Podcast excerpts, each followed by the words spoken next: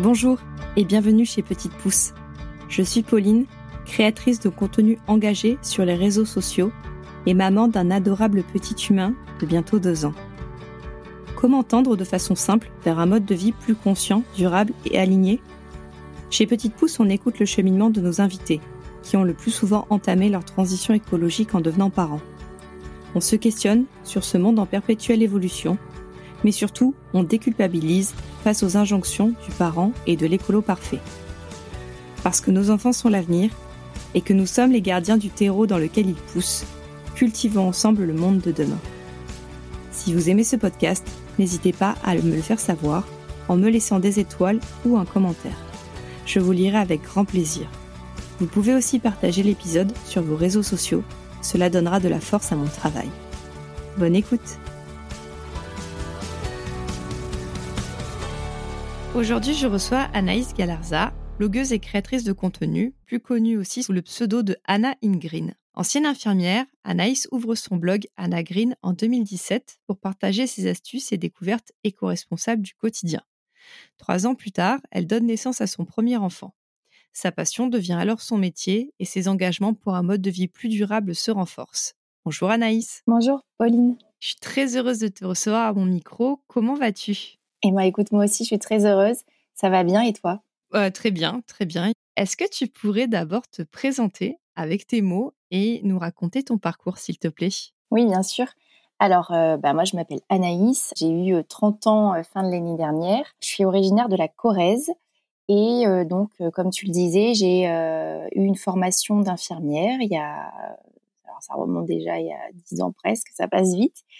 Et j'ai exercé pendant euh, six ans en réanimation néonatale donc à Port-Royal dans le 14e arrondissement. Euh, un métier que j'ai énormément aimé. les nouveau-nés, ça a toujours été un attrait fort pour moi. C'est passionnant.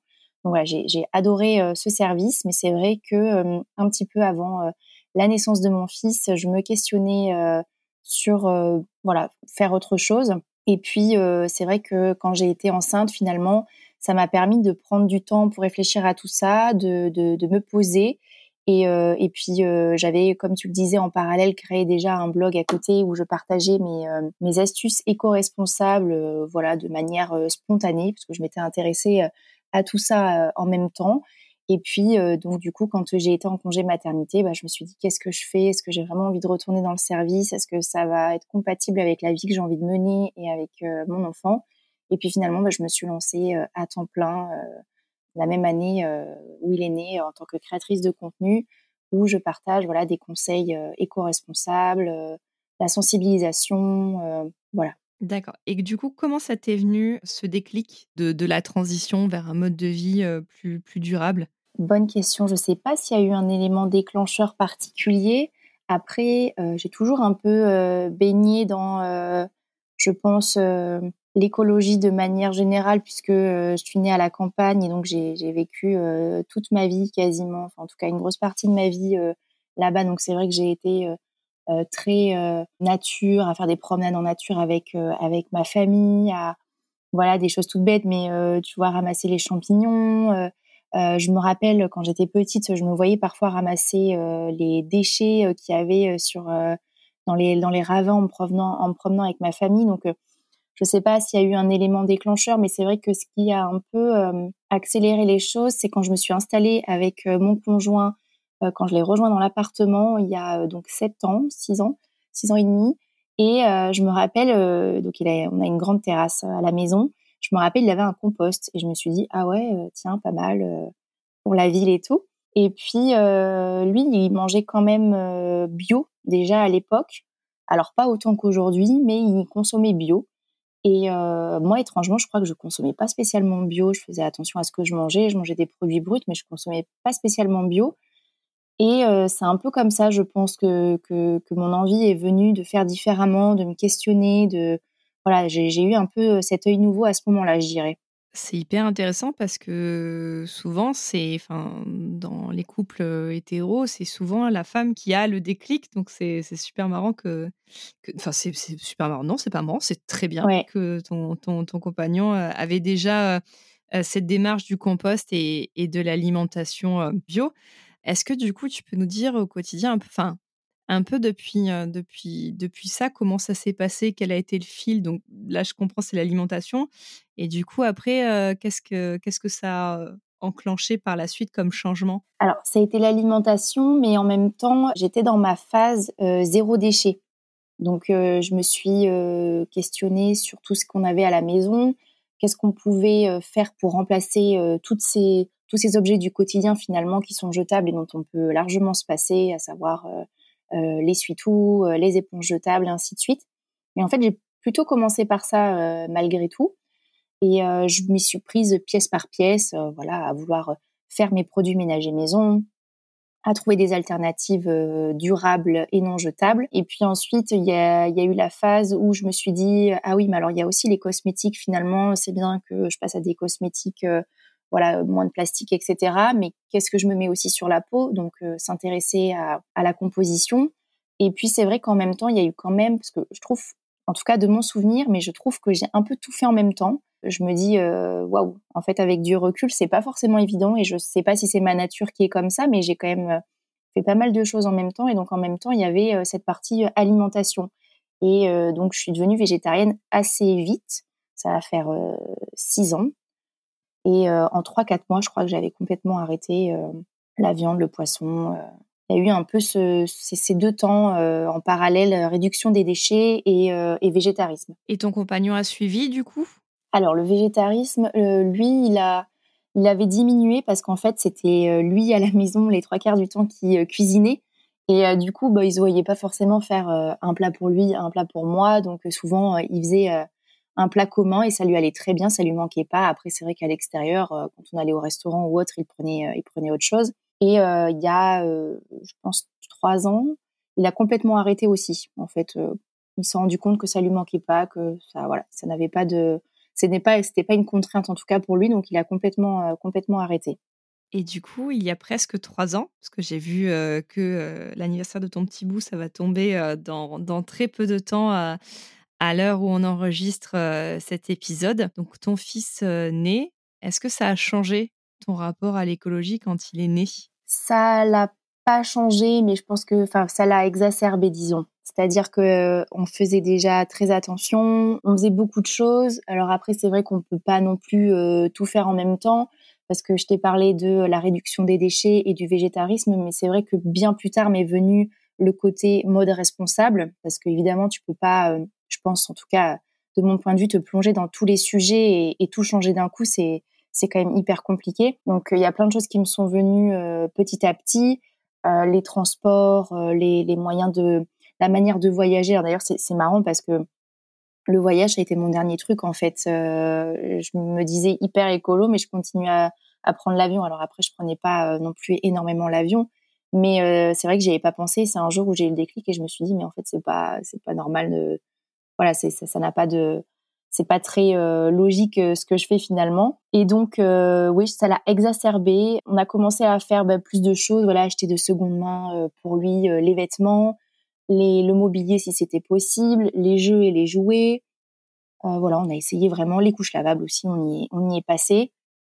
Mais c'est vrai aussi que ma grossesse m'a permis aussi de, de, prendre du temps et de bien me renseigner sur tout ça, de ce que je voulais faire avec avec lui mais c'est vrai que ça l'a exacerbé et je dirais peut-être la partie euh, éco-anxieuse que mon fils a soulevée un peu plus. J'étais inquiète avant, mais c'est vrai que avec mon fils, tout de suite, euh, j'ai plus que moi à penser, on va dire. C'est son avenir aussi à lui, donc c'est vrai que je me mets un peu de pression à, à ce niveau-là, quoi. Et comment ça s'est passé quand il est né? Est-ce que tu as réussi à mener de front tout ce que tu avais prévu? Ou est-ce qu'il y a des choses où tu as lâché euh, et revenu après? Que ce soit dans l'écologie, mais aussi dans, dans la parentalité de, manière générale, parce que souvent on, projette beaucoup de choses quand on est, euh, moi la première, hein, quand j'avais été enceinte, et après il y a, y a la réalité. Bah, nous, la chance entre guillemets qu'on a eue, c'est que Auguste est né un mois et demi avant le premier confinement, donc déjà on a été euh, confinés bah, presque toute cette année-là. Et on était du coup tous les deux à la maison tout le temps avec lui. Donc en fait, bon, ça a eu un côté négatif évidemment parce que on sortait pas, on voyait pas, on voyait personne, on n'avait pas de relais. Mais on avait du temps pour faire tout ça. On avait du temps pour cuisiner, on avait du temps pour faire les couches lavables, on avait voilà, on avait du temps pour, pour finalement se, continuer à, mettre tout ça en place. On n'était pas pris par un, travail, par des journées rythmées. Donc c'est vrai que ça n'a pas été très compliqué pour nous et, et, on n'a pas on n'a pas senti, enfin en tout cas on s'est pas senti dépassé sur ces aspects-là quoi. On n'a pas on n'a pas lâché de choses en particulier. J'ai pas j'ai pas souvenir en tout cas. Ça a été un mal pour un bien finalement d'avoir d'avoir tout ce temps et de mettre ces choses en place à deux aussi. C'est ça. Et puis il était impliqué aussi dans, dans, dans, les couches lavables, par exemple. Moi, je lui avais dit, bon, on, va essayer, parce qu'évidemment, c'était la première fois. Donc, euh, je, lui avais dit, écoute, on va essayer, même si c'était un fort souhait, mais on, va essayer. Et si jamais ça fonctionne pas, ou on voit que c'est trop contraignant, ou qu'on n'y arrive vraiment pas, euh, pas de problème. C'est vrai que Vincent était un peu plus, euh, bon, je sais pas si je vais y arriver. Et finalement, il a tenté et ça, enfin voilà, il s'est rendu compte que ça le dérangeait pas du tout et que c'était pas forcément, enfin que c'était pas une contrainte. Et, il y avait juste voilà à faire le montage des couches et les laver, mais euh, s'est pas senti euh, contraint là-dedans. Et en fait, euh, voilà, il s'est impliqué aussi euh, pour faire le pliage des couches. Enfin voilà, tout était tout était fluide quoi. Moi, je connais la réponse parce que je l'ai déjà vu passer en story. Mais est-ce que du coup, tu peux nous dire quand tu pars en vacances, comment tu t'organises par rapport à ça justement? Par rapport aux couches? Ouais. Alors on les a amenées. Alors maintenant, Auguste est propre, sauf la nuit. Donc il a plus qu'une couche la nuit, il est complètement propre, donc on a ça c'est bien déjà.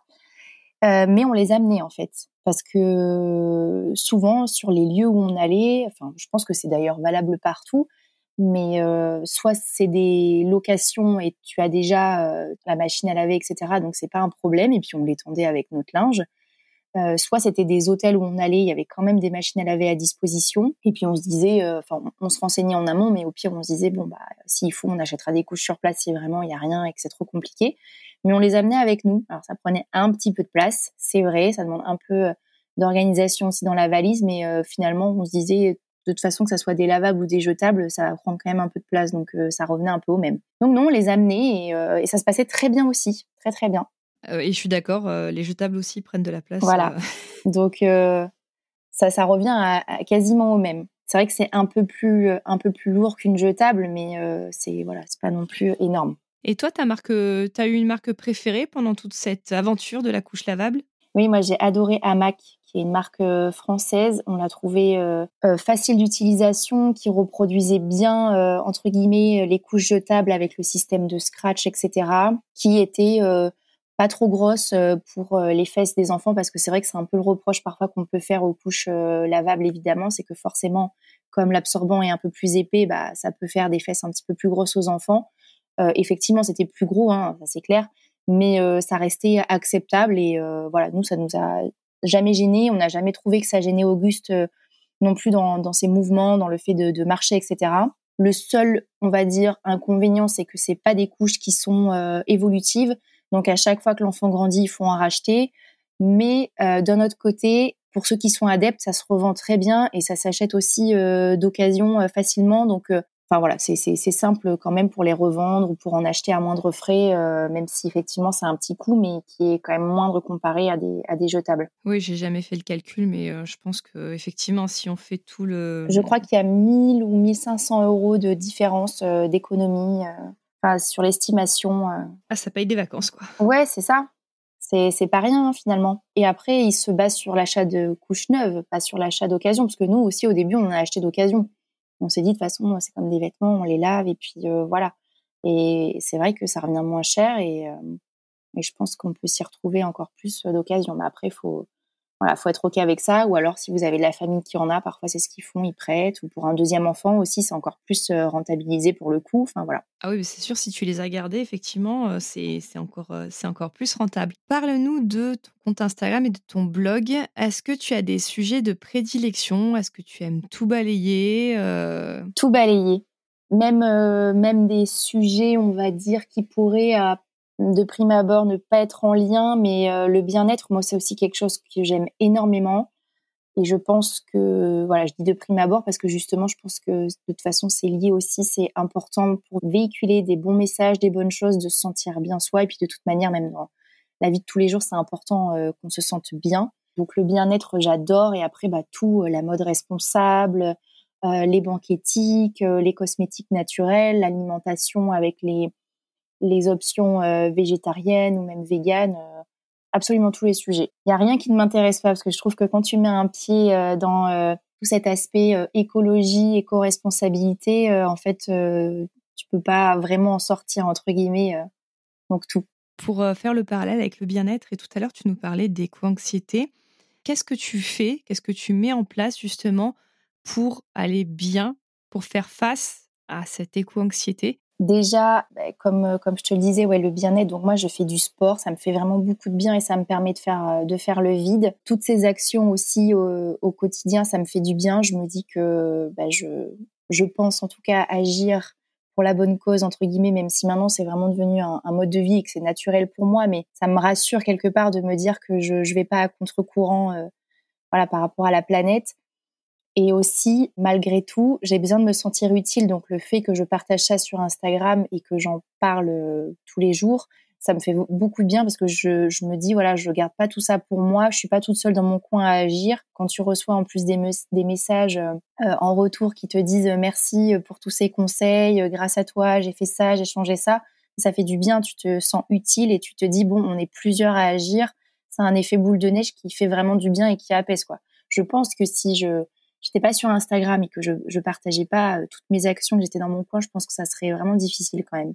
Du coup, c'est quoi qui t'a fait franchir le cap justement de d'arrêter ton métier pour être créatrice de contenu à temps plein? Il y avait les, quand même les horaires déjà qui étaient quand même compliqués. Euh, je travaillais en 12 heures, donc je commençais le matin à 7h30 et je rentrais le soir, à, enfin je terminais à 19h30, donc ce qui fait que je partais de chez moi à 6h30 et je rentrais à 20h30 au mieux. Donc déjà, ça c'était assez euh, assez compliqué. Euh, je me voyais pas euh, sur les journées de travail ne pas voir mon fils ni le matin ni le soir par exemple. Donc ça c'est pour moi c'était euh, voilà. Et il y a aussi eu le stress qui a été un élément déclencheur parce qu'en fait je me suis vraiment rendu compte que j'étais une personne stressée de base. Quand on a la vie de patient entre les mains, c'est quand même pas rien. Évidemment, en plus c'était un service très spécifique où il y a voilà, ça s'appelle la réanimation néonatale. Donc, il y a des réanimations tous les jours de bébés qui sont nés extrêmement prématurés ou même d'autres qui sont nés à terme et qui ont, qui ont des, problèmes de santé. Et euh, en fait, c'est, c'est, on, on, absorbe beaucoup de choses. On absorbe beaucoup de choses. Et moi, j'avais, je commençais à avoir du mal avec ça, en fait. J'absorbais beaucoup et j'arrivais pas, en fait, à me délester de, de tout ça, voilà, je, pareil, je me sens, c'est un, un métier où on se sent utile et où euh, c'est magnifique. Euh, il y a toutes ces relations euh, humaines sont sont incroyables, mais c'est vrai que pour moi, ça devenait vraiment une contrainte à la longue. Et il y avait aussi ce décalage entre ma vie privée et donc ma vie professionnelle sur l'écologie, parce qu'il faut savoir qu'à l'hôpital, c'est une catastrophe. Catastrophe dans le sens où il y a quand même des choses qui peuvent changer, mais d'un autre côté, il y a des choses qu'on peut difficilement changer, c'est-à-dire que les enfants sont tellement fragiles que si tu fais tomber quelque chose par terre, tu ne peux pas l'utiliser. Par exemple, tu fais tomber une couche propre par terre, on n'allait jamais la mettre sur, euh, sur l'enfant parce que au sol, même si c'est nettoyé régulièrement, bah, il y a des microbes, donc ils sont tellement fragiles que... Et ça, c'est vrai qu'à la longue, c'était aussi euh, un problème pour moi parce que quand tu vois que pour chaque chambre d'enfant, euh, la poubelle, je sais même plus combien elle faisait, 60 litres, je ne sais pas. En fin de journée, c'était euh, délirant. Puis euh, le gaspillage de matériel qui était commandé parfois en trop, qui était périmé, qu'on jetait ou qu'on savait pas quoi faire. Enfin, voilà. Pour moi, c'était c'était c'était compliqué. À la fin, je je m'y retrouvais pas en fait. Je je, je savais. Enfin, je voulais faire des choses, mais j'avais l'impression que vraiment c'était à contre-courant. Et d'ailleurs avant de, avant de partir, avec euh, une des euh, kinés euh, du service, on avait créé un groupe qu'on avait nommé Écologie, un groupe de travail où on voulait justement essayer de réfléchir à tout ça, essayer de, essayer de changer un peu notre manière de travailler, à moins gaspiller, moins consommer, mais voilà, c'est quand même des choses qui sont compliquées à mettre en place. J'espère que ça va changer euh, dans les années à venir. Ça me fait vachement écho parce que quand j'étais technicienne de laboratoire aussi, je me suis fait régulièrement la réflexion en regardant les poubelles euh, jaunes là, de déchets euh, d'Asri en me disant mais tout ce qu'on produit et puis ça va être incinéré. Alors on peut pas, c'est sûr qu'on peut pas du tout faire du zéro déchet dans, dans, le domaine de la, dans le domaine médical, c'est pas possible. C'est des choses à usage unique et c'est normal. Et c'est normal de mettre tous ces moyens en place pour soigner les gens. Et puis on a quand même la chance en France d'avoir un super système de santé. Mais pareil, je sais pas, je me disais, il y a quand même des choses qui peuvent être faites différemment, je suis sûre. peut-être, enfin, moi, je me faisais la réflexion, peut-être moins de.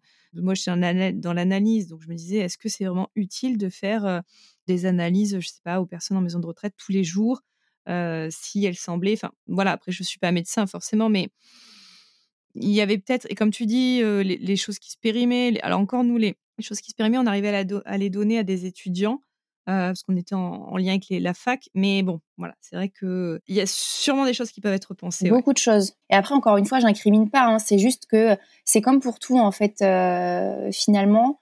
C'est comme pour euh, une personne qui se dit pas écolo entre guillemets. Si à un moment donné, un jour, on t'a pas présenté une autre manière de faire, tu peux pas te questionner entre guillemets sur ce que tu fais. Ça, ça, ça te vient pas forcément en tête. Et là, c'est pareil. C'est des choses qu'on te montre quand tu arrives dans le service, et en fait, tu tu le fais un peu, euh, je dis pas sans réfléchir évidemment, mais c'est des choses qui sont ancrées. Donc c'est c'est voilà, c'est c'est des choses finalement qui sont vraiment tellement ancrées que tu tu fais plus attention. Mais nous, il y avait plein de choses, euh, notamment quand on changeait les enfants, euh, parce que parfois il y a donc il y avait différents services et parfois je montais en unité mère-enfant aussi. Enfin, on, on, disait pas aux parents par exemple quand on quand ils venaient changer leur enfant dans l'unité de soins, bah ramener une serviette pour mettre sur la table de change et que vous ramènerez ensuite dans votre chambre pour éviter d'utiliser justement, tu sais, les, les carrés bleus qui sont jetables. Mais ça, on en utilisait presque un carré bleu pour chaque enfant euh, qu'on changeait, on le jetait après. Alors que c'est du plastique, c'est pas recyclable, enfin voilà. Et même à la fin, euh, dans le service, enfin dans, dans, l'unité de soins, avec d'autres collègues, on se disait mais il faudrait qu'on note le nom des enfants dessus ou qu'on mette une étiquette au nom de l'enfant pour qu'on le ressorte à chaque fois s'il n'est pas taché parce que c'est ridicule. Et c'est plein de choses comme ça en fait que tu peux que tu peux changer. Pareil pour euh, la, commande du matériel. Alors, ça demande évidemment qu'il y ait quelqu'un en amont qui s'en occupe. Et je crois d'ailleurs qu'après, euh, quand je suis partie, il y avait une personne qui était dédiée sur la gestion du matériel. Mais ça demande de vérifier les stocks régulièrement, voir si vraiment il y a besoin de recommander telle ou telle chose, parce qu'en fait, des fois, on commandait des choses, mais on s'en servait pas. Donc, évidemment, euh, c'était périmé. Et périmé, bon, c'est un grand mot, évidemment, mais, mais voilà, il y a, y a, quand même beaucoup de choses à faire. Et d'ailleurs, quand euh, j'ai quitté le service et que euh, j'ai commencé la création de contenu, je m'étais beaucoup euh, renseignée en me disant, bah, si la création de contenu, ça me plaît pas, je vais voir pour faire autre chose. Je m'étais un peu mis en tête de faire consultante dans l'éco-responsabilité dans les hôpitaux. Donc, je me suis renseignée sur pas mal de choses, j'ai trouvé pas mal de choses. Et en fait, je me suis rendu compte qu'en interne, il existe beaucoup de formations en tant que professionnel de santé où tu peux euh, te former euh, sur l'éco-responsabilité, à modifier ta pratique de soins et à plus faire attention au matériel, à moins consommer. Euh, par exemple, quand tu utilises, je sais pas moi, des des cotons, tu sais là, jetables, quand tu vas faire un soin, bah, parfois on, utilise un paquet entier alors enfin on utilise plein alors qu'il n'y en a pas besoin enfin voilà et en fait ça c'est pareil c'est des choses qu'on nous présentait pas forcément dans le service ce genre de formation et qui existent quoi c'est hyper intéressant je savais pas du tout mais moi non plus. Mais tu vois, ça, je pourrais te redonner le nom si jamais ça peut intéresser des personnes euh, autour de toi ou je sais pas qui sont euh, dans le milieu de la santé. Euh, voilà. Bah oui, ou des gens qui écouteraient, qui vont écouter l'épisode. Exactement. du coup, quelles sont, quelles sont tes valeurs? Comment tu définirais tes valeurs? Et surtout quelles sont celles que tu souhaites transmettre à ton fils en fait et comment? Mes valeurs, c'est difficile comme question. je sais. Je sais pas. Tout ce que je sais, c'est que euh, je fais les choses euh, en me sentant alignée, euh, voilà, avec ce que je fais. Je pense que c'est juste. Voilà, j'essaie de faire vraiment très attention. Je me remets beaucoup en question. tu vois, l'année dernière, on s'y est pris très tard pour les vacances et du coup, on a pris l'avion une seule fois, mais j'ai culpabilisé. Tu n'imagines même pas. J'étais vraiment pas bien. Euh, donc voilà, j'essaie vraiment de, d'être alignée en fait avec ce que je pense juste et, euh, et, ce qui me semble important de faire. Et euh, ben c'est, la même chose que j'ai envie de transmettre à Auguste, le respect de, de, la planète, des êtres vivants, des autres de manière, manière globale. Après, bon, je lui ai acheté un livre d'occasion que je trouve trop bien et qu'il adore. D'ailleurs, il, il, se met à le lire. C'est un Kiddy Doc protège la planète, je crois. Et en fait, quand il l'ouvre et qu'il le lit, je me dis, oh là là, mais déjà, à, peine trois ans, on l'accable de trucs comme ça. Parce que c'est un livre où tu vois, tu as la partie euh, les animaux vivent dans la forêt, à côté tu soulèves une vignette, il y a la déforestation avec les hommes et la, et la ville. Et donc il me pose déjà des questions, ah ça c'est pas beau, ça c'est pas bien. Et euh, c'est vrai que j'ai envie de lui transmettre tout ça, mais d'un côté j'ai envie aussi qu'il reste un peu dans une bulle euh, insouciante, tu vois. J'ai pas trop envie déjà de de trop lui en faire porter, quoi. Mais en tout cas, c'est sûr que c'est ce qu'on veut lui transmettre, ça c'est évident. Oui, et puis je pense que par l'exemple, en fait, l'exemple que, tu, que, vous le, que vous lui donnez, c'est déjà beaucoup. Oui, bien sûr. Non, mais ils sont dans une phase où ils reproduisent tout ce qu'on fait. Donc, donc voilà, il sait qu'il faut pas jeter depuis toujours les déchets par terre. Parfois, il le fait et il nous dit Maman, regarde, en fait, il teste. On lui dit Bah non, tu sais que c'est à la poubelle. Donc, il le ramasse, il va le mettre à la poubelle quand il passe devant euh, des déchets par terre, il dit ah c'est sale. Et d'ailleurs hier j'ai dû, euh, c'est marrant parce que hier j'ai dû le, reprendre. Il y avait euh, des matelas, couvertures par terre. En fait, il y avait des, SDF qui étaient là et bon ils n'étaient pas là sur sur le lieu au même moment, mais en tout cas tout était tout était entreposé par terre. Il me dit ah maman c'est sale ça. Et je dis oui c'est sale, mais là en fait c'est des personnes qui n'ont pas de maison donc on essaie déjà de, lui expliquer, mais tu vois, dès qu'il voit quelque chose par terre, tout de suite, euh, c'est sale, c'est pas beau, c'est pas bien. Euh. merci beaucoup. On va terminer par une question, je pense, qui va devenir un peu, euh, entre guillemets, la signature, parce que je la pose à chaque épisode, parce que je l'aime beaucoup. Est-ce que tu aurais un message à déposer aux parents ou aux futurs parents qui souhaitent agir? Bah, De faire de leur mieux. Déjà, se questionner sur la manière de consommer avec son enfant, je pense que c'est hyper important et c'est le premier pas euh, si déjà ils n'arrivent pas à tout faire, bah, c'est pas grave, voilà. Mais euh, de faire leur mieux, se renseigner sur euh, ce qu'ils ont envie de mettre en place, sur voilà ce qu'il est possible de mettre à la naissance de leur enfant au quotidien. Ça peut être que les couches lavables, ça peut être que même une couche lavable par jour si c'est trop pour eux. Ça peut être des vêtements de seconde main, des, des, des jeux ou jouets d'occasion. Enfin, on n'est pas obligé de tout faire en fait. je pense que déjà faire de son mieux et faire un peu, c'est déjà beaucoup. Donc euh, voilà, essayer de faire des choses, mais sans trop se mettre de pression. Euh, voilà, et se renseigner, c'est bien. Eh, merci beaucoup. Merci encore d'avoir accepté mon invitation. Merci à toi, Pauline. Merci d'avoir écouté cet épisode jusqu'au bout. Si vous êtes encore là, c'est certainement qu'il vous a plu. Pour ne manquer aucun épisode, abonnez-vous au podcast sur votre plateforme d'écoute préférée. Vous pouvez également me suivre sur Instagram, at l'ananasblonde pour découvrir ma vie de maman, entrepreneur et écolo qui fait de son mieux.